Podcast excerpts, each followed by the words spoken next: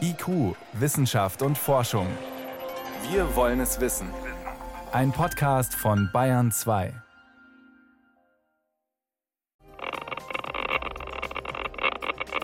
Wohin mit dem Zeug?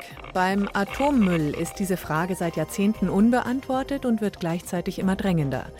Außerdem geht es um künstliche Intelligenz, die Menschen diskriminiert und um Fischpipi als Tomatendünger. Herzlich willkommen. Wissenschaft auf Bayern 2 entdecken. Heute mit Birgit Magira. Die Menge an radioaktivem Müll, die insgesamt anfällt, wenn alle europäischen Kernkraftwerke ihre Laufzeiten einhalten, diese Menge ist gigantisch. Insgesamt muss man sich ein Fußballfeld vorstellen, auf dem sich der radioaktive Abfall 900 Meter hoch türmt. Wohin damit? Heute kam der erste World Nuclear Waste Report heraus, eine Bestandsaufnahme, die erstmal zeigt, wie viel radioaktiven Abfall die einzelnen Länder bisher erzeugt, gelagert und entsorgt haben. Fokus auf Europa. Miranda Scheuers ist Professorin für Umwelt- und Klimapolitik an der TU München und Mitglied im nationalen Begleitgremium Endlagersuche. Frau Scheuers, 70 Jahre nach Beginn des Atomzeitalters hat kein einziges Land ein funktionierendes, sicheres Endlager. Wie kann das sein? Das ist richtig. Na, Länder haben schon vor mehreren Jahren versucht, Endlager zu finden. Aber was wir gesehen haben, ist, diese Versuche war immer top-down. Es war von Regierungen gemacht, ohne die breitere Gesellschaft zu beteiligen. Und man merkt, dass das bringt zu Widerstand, wie man gesehen hat hier in Deutschland. Und deshalb sind wir eigentlich in einer sehr komischen Lage, dass wir haben über 450 laufende Kernkraftwerke weltweit.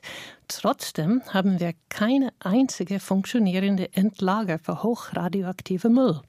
Mhm. Das ist ein Problem, vor allem für künftige Generationen. Trotzdem, Sie haben Deutschland angesprochen, jetzt gibt es die Schweiz, Frankreich, Finnland. Da sind so ein paar Länder, die schon deutlich weiter sind als wir bei der Endlagerplanung. Was machen die besser? Na, was man sieht, ist, dass in Finnland, die haben ein Gestein, die haben Granit. Und das ist ein Gestein, wo die glauben, man kann ziemlich sicher in den Lager bauen. Aber auch in Finnland sieht man, dass der ganze Prozess verzögert sich und es ist viel teurer, als am ersten gedacht war.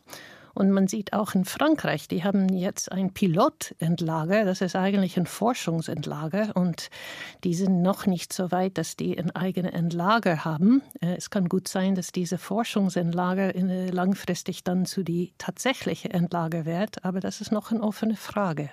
Wenn der Anspruch da ist, so ein Endlager auf Basis von wissenschaftlichen Daten zu bauen und die Entscheidung zu treffen, welche Daten haben wir da zur Verfügung? Welche spielen eine Rolle? Was wir sehen in internationaler Vergleich, wissen wir eigentlich sehr wenig über was benutzt wird, um diese Entscheidungen zu treffen.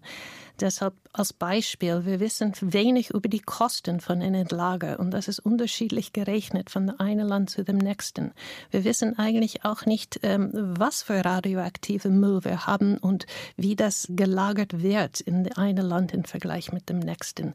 Wir brauchen viel besseren Wissensstand, wie es läuft, nicht nur hier in Deutschland, aber in unseren Nachbarländern, so dass wir auch voneinander lernen können.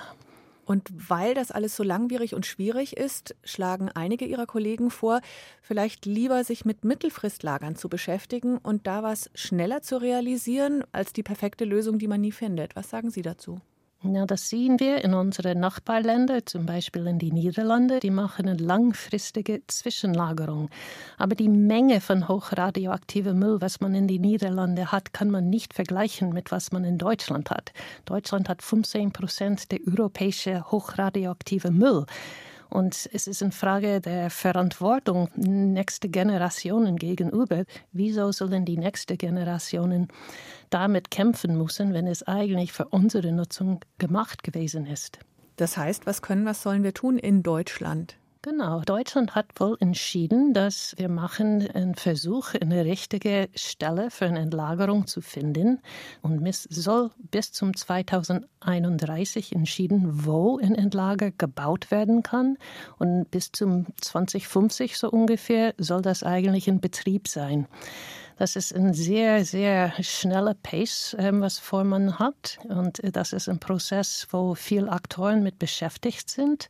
Es ist aber eins, wo wir viel mehr Aufmerksamkeit, viel mehr Diskussion, viel mehr Austausch zu, ähm, wie wir das am besten machen, brauchen. Man muss auch sehen, dass die Zwischenlagerung, äh, das ist auch nicht etwas, was langfristig fehlig bleibt. Die Zwischenlager sind gebaut für eine bestimmte Phase, für 30, 40 Jahre.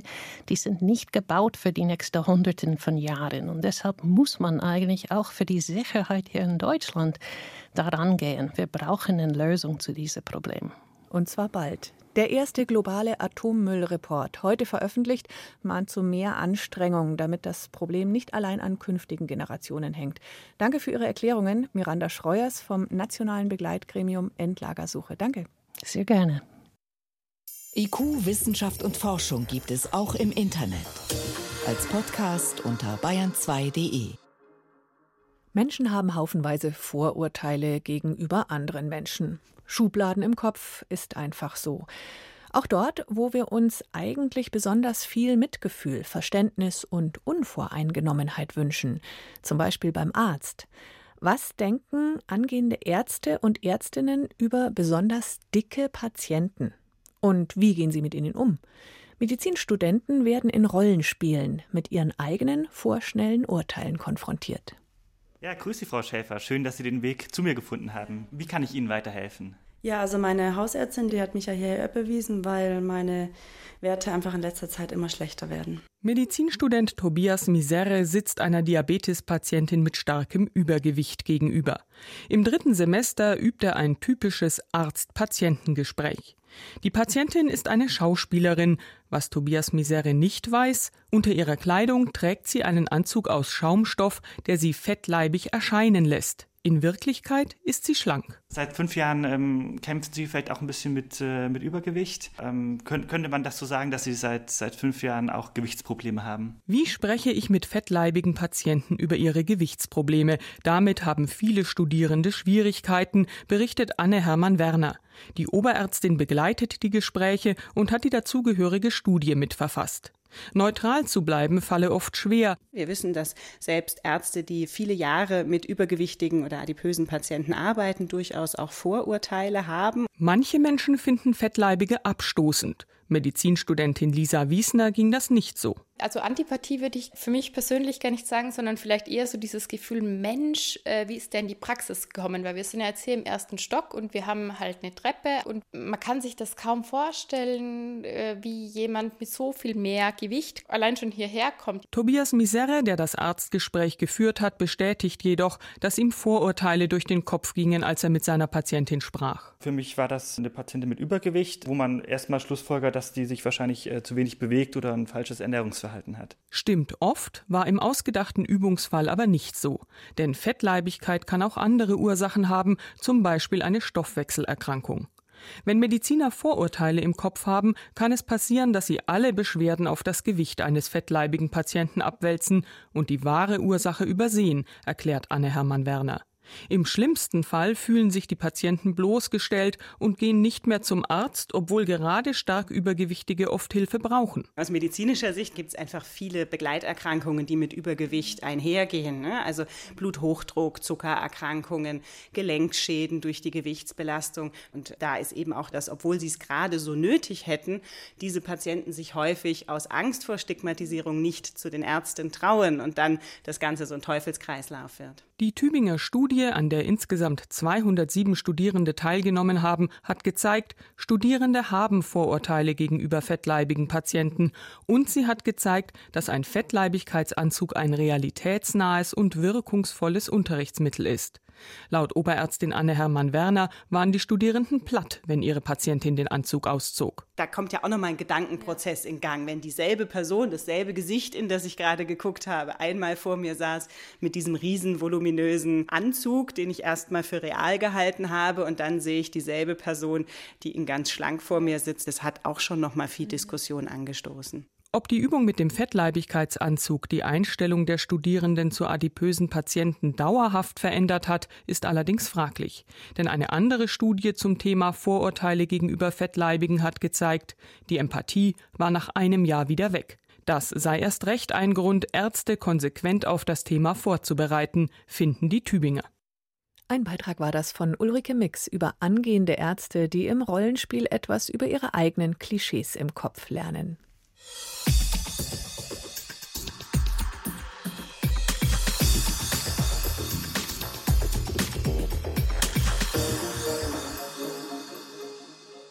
Menschen und Vorurteile, das ist ein bekanntes Problem.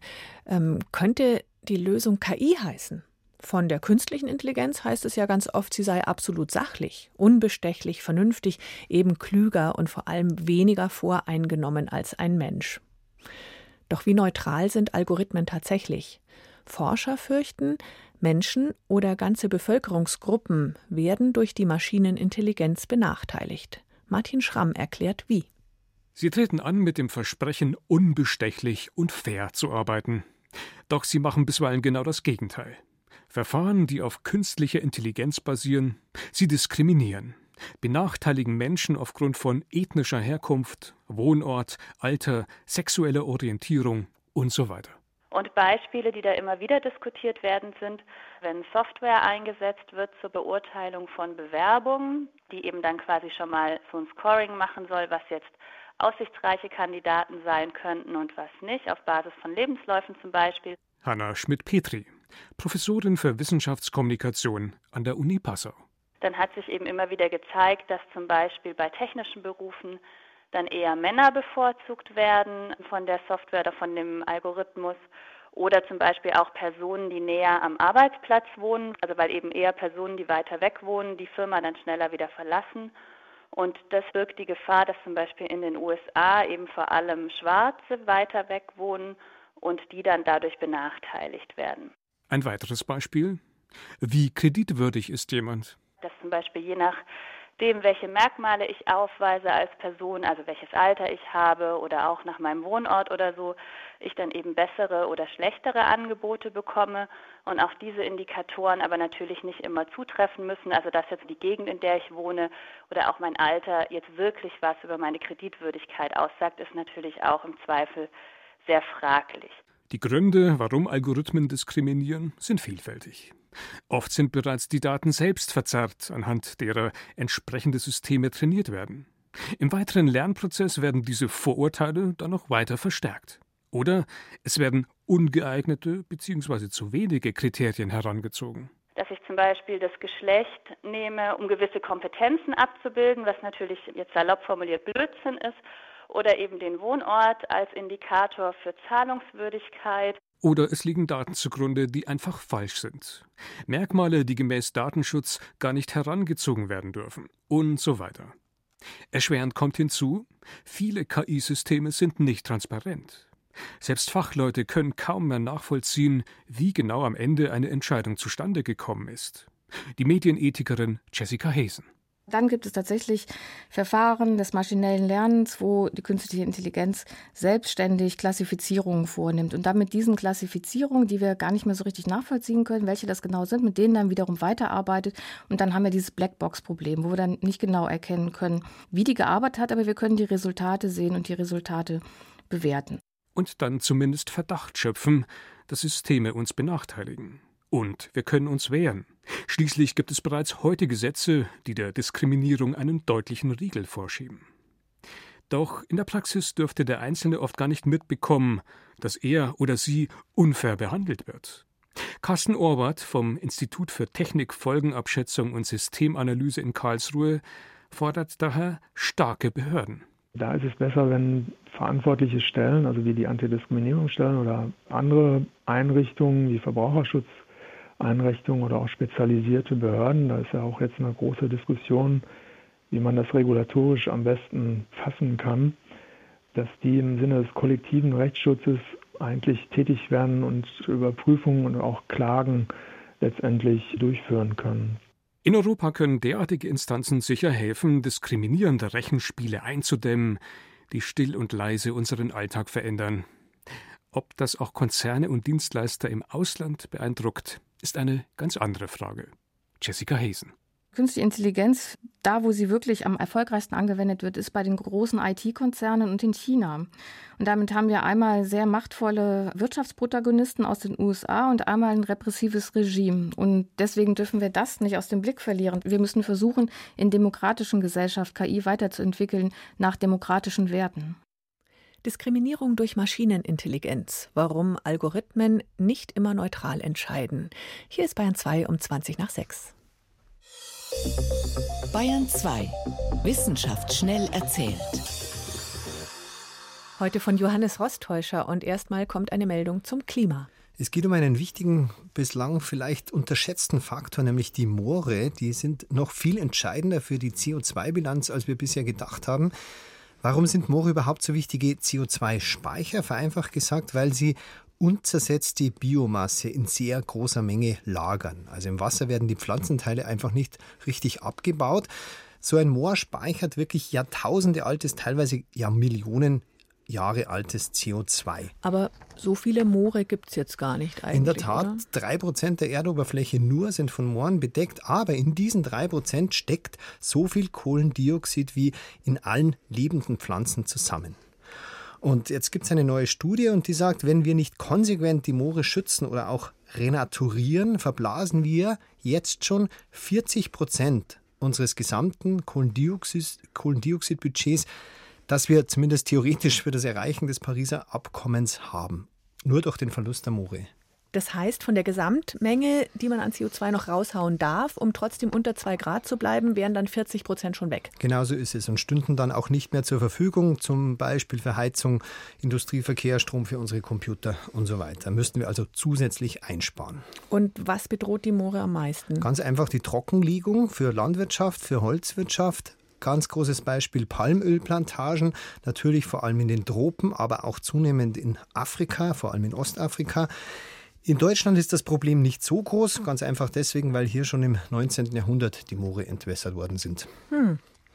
Ein ganz anderes Thema, Singen, ist gesund und hebt die Stimmung, das wissen die meisten. Ja. Aber wie gesund nicht nur Singen und Tanzen, sondern auch andere musische Sachen, Malen, Basteln, Fotografieren, sogar Designen ist, hat jetzt die WHO veröffentlicht. Die haben 900 Studien ausgewertet zum gesundheitlichen Nutzen von solchen künstlerischen Sachen. Mhm. Und die haben quasi alle einen positiven Einfluss auf die Gesundheit. Also ganz simpel, Kinder, die abends vorgelesen bekommen, schlafen länger und sind in der Schule konzentrierter weiter. Demenzkranke erinnern sich besser, wenn sie Musik hören und sogar wer ins Museum geht, wird seltener krank, also ganz vereinfacht gesagt. Mhm. Vieles ist davon schon bekannt, aber hat doch einen so großen und vielfältigen Einfluss, dass die WHO jetzt entschieden hat, darauf nochmal in einer zusammenfassenden Arbeit aufmerksam zu machen. Ja, und das Schönste ist, es gibt ja praktisch keine schlimmen Nebenwirkungen. So gut wie nicht. Jetzt noch eine entlastende Meldung für alle, die Rosenkohl nicht essen wollen und wenn er noch so gesund ist. Es liegt wahrscheinlich einfach an den Genen. Es gibt zwei bekannte Gene, Gene, die mit der Geschmacksempfindlichkeit für Bitter zusammenhängen. Mhm. Und von jedem von diesen beiden Genen gibt es wiederum zwei Varianten. Und das heißt, wenn jetzt einer zweimal die empfindliche Variante abgekriegt hat, dann ist der ein sogenannter Superschmecker oder super bitterempfindlicher und der kriegt halt den Rosenkohl quasi nicht runter. Gilt dann auch abgeschwächt für Brokkoli oder andere Sachen, Kohlsorten, Radicchio, Kaffee natürlich und auch noch ganz unabhängig davon, ob jemand sonst jetzt eher ein Süßer ist oder viel Salz oder viel Zucker mag. Und das mit der Bitterempfindlichkeit gilt dann auch für Bier? Gilt auch für Bier und immerhin da ist es ja zumindest gesundheitlich ganz hilfreich. Vielen Dank, Johannes Rostäuscher, für die Kurzmeldungen aus der Wissenschaft. Die Durchblicker. Wissensreportagen von der Ostsee bis zum Bodensee. Fisch aus Aquakultur ist heute gang und gäbe. Lachs, Forelle, Thunfisch, Karpfen, Fisch in Gefangenschaft gezüchtet hat den Vorteil, dass Wildbestände geschont werden. Gleichzeitig kann aber auch die Aquakultur ökologischen Schaden anrichten, unter anderem weil die Fischfarmen viel Frischwasser brauchen und viel Abwasser produzieren. Wenn man aber jetzt einen Kreislauf bauen und dieses Abwasser sinnvoll nutzen könnte, Am Leibniz-Institut für Gewässerökologie und Binnenfischerei in Berlin wird erforscht, wie man dieses Fischabwasser nutzen kann, um zum Beispiel Pflanzen, also Tomaten, Basilikum oder auch Bananen, damit zu düngen. Deshalb suchen die Forscher nach dem optimalen Fischfutter, das gleichzeitig Fische und die Pflanze gedeihen lässt. Bayern 2 Reporterin Julia Beiswenger hat sich das angeschaut. Wir haben hier ein Gewächshaus und in der Mitte sind Tomatenpflanzen, mehrere Meter lang, die hängen an so einer Schnur. Und unten sind die Tomaten schon reif, oben sind sie noch grün. Rechts sehen wir hier schwarze Tanks und in den Tanks sind die Fische, die mit unserem Fischfutter gefüttert werden, weil wir wollen heute herausfinden, welches Fischfutter am besten geeignet ist, um ein Abwasser zu produzieren, das sich wiederum für die Pflanzen eignet. Denn die Tomaten, die hier wachsen, die werden mit dem Abwasser der Fische gedüngt. Genau. Neben mir ist der Biologe Werner Kloas.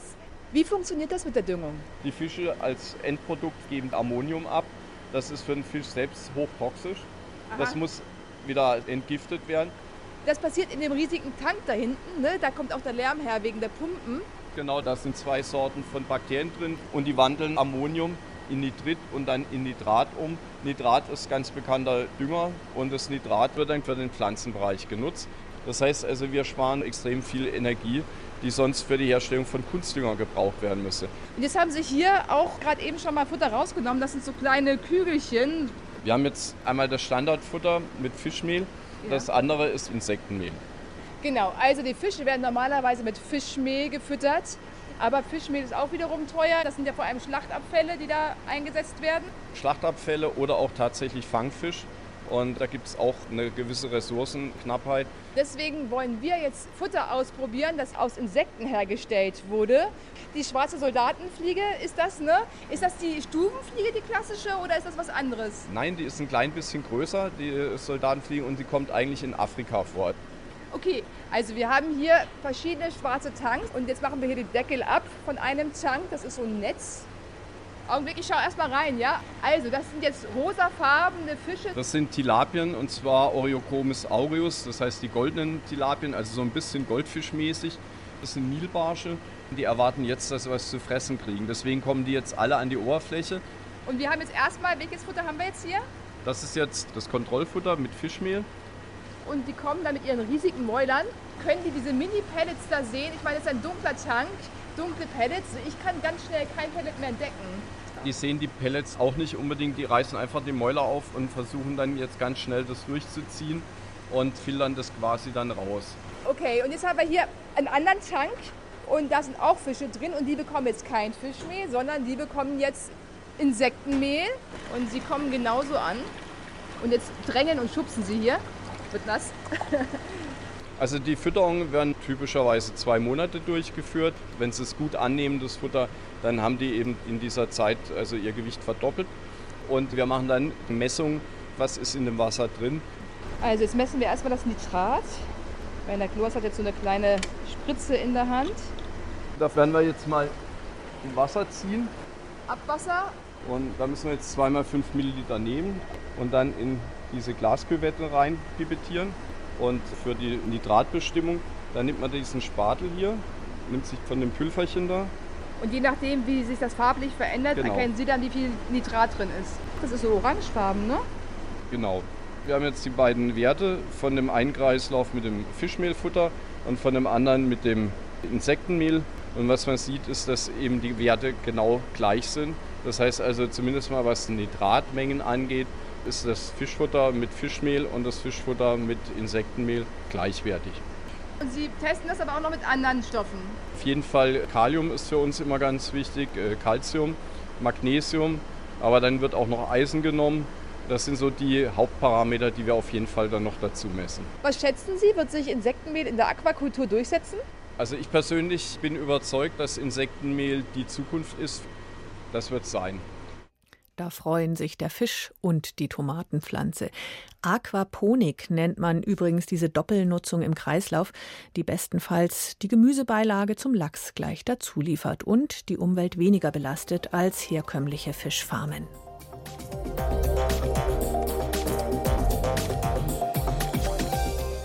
Und schon ist eine halbe Stunde vorbei. Danke fürs Zuhören, sagt Birgit Magira.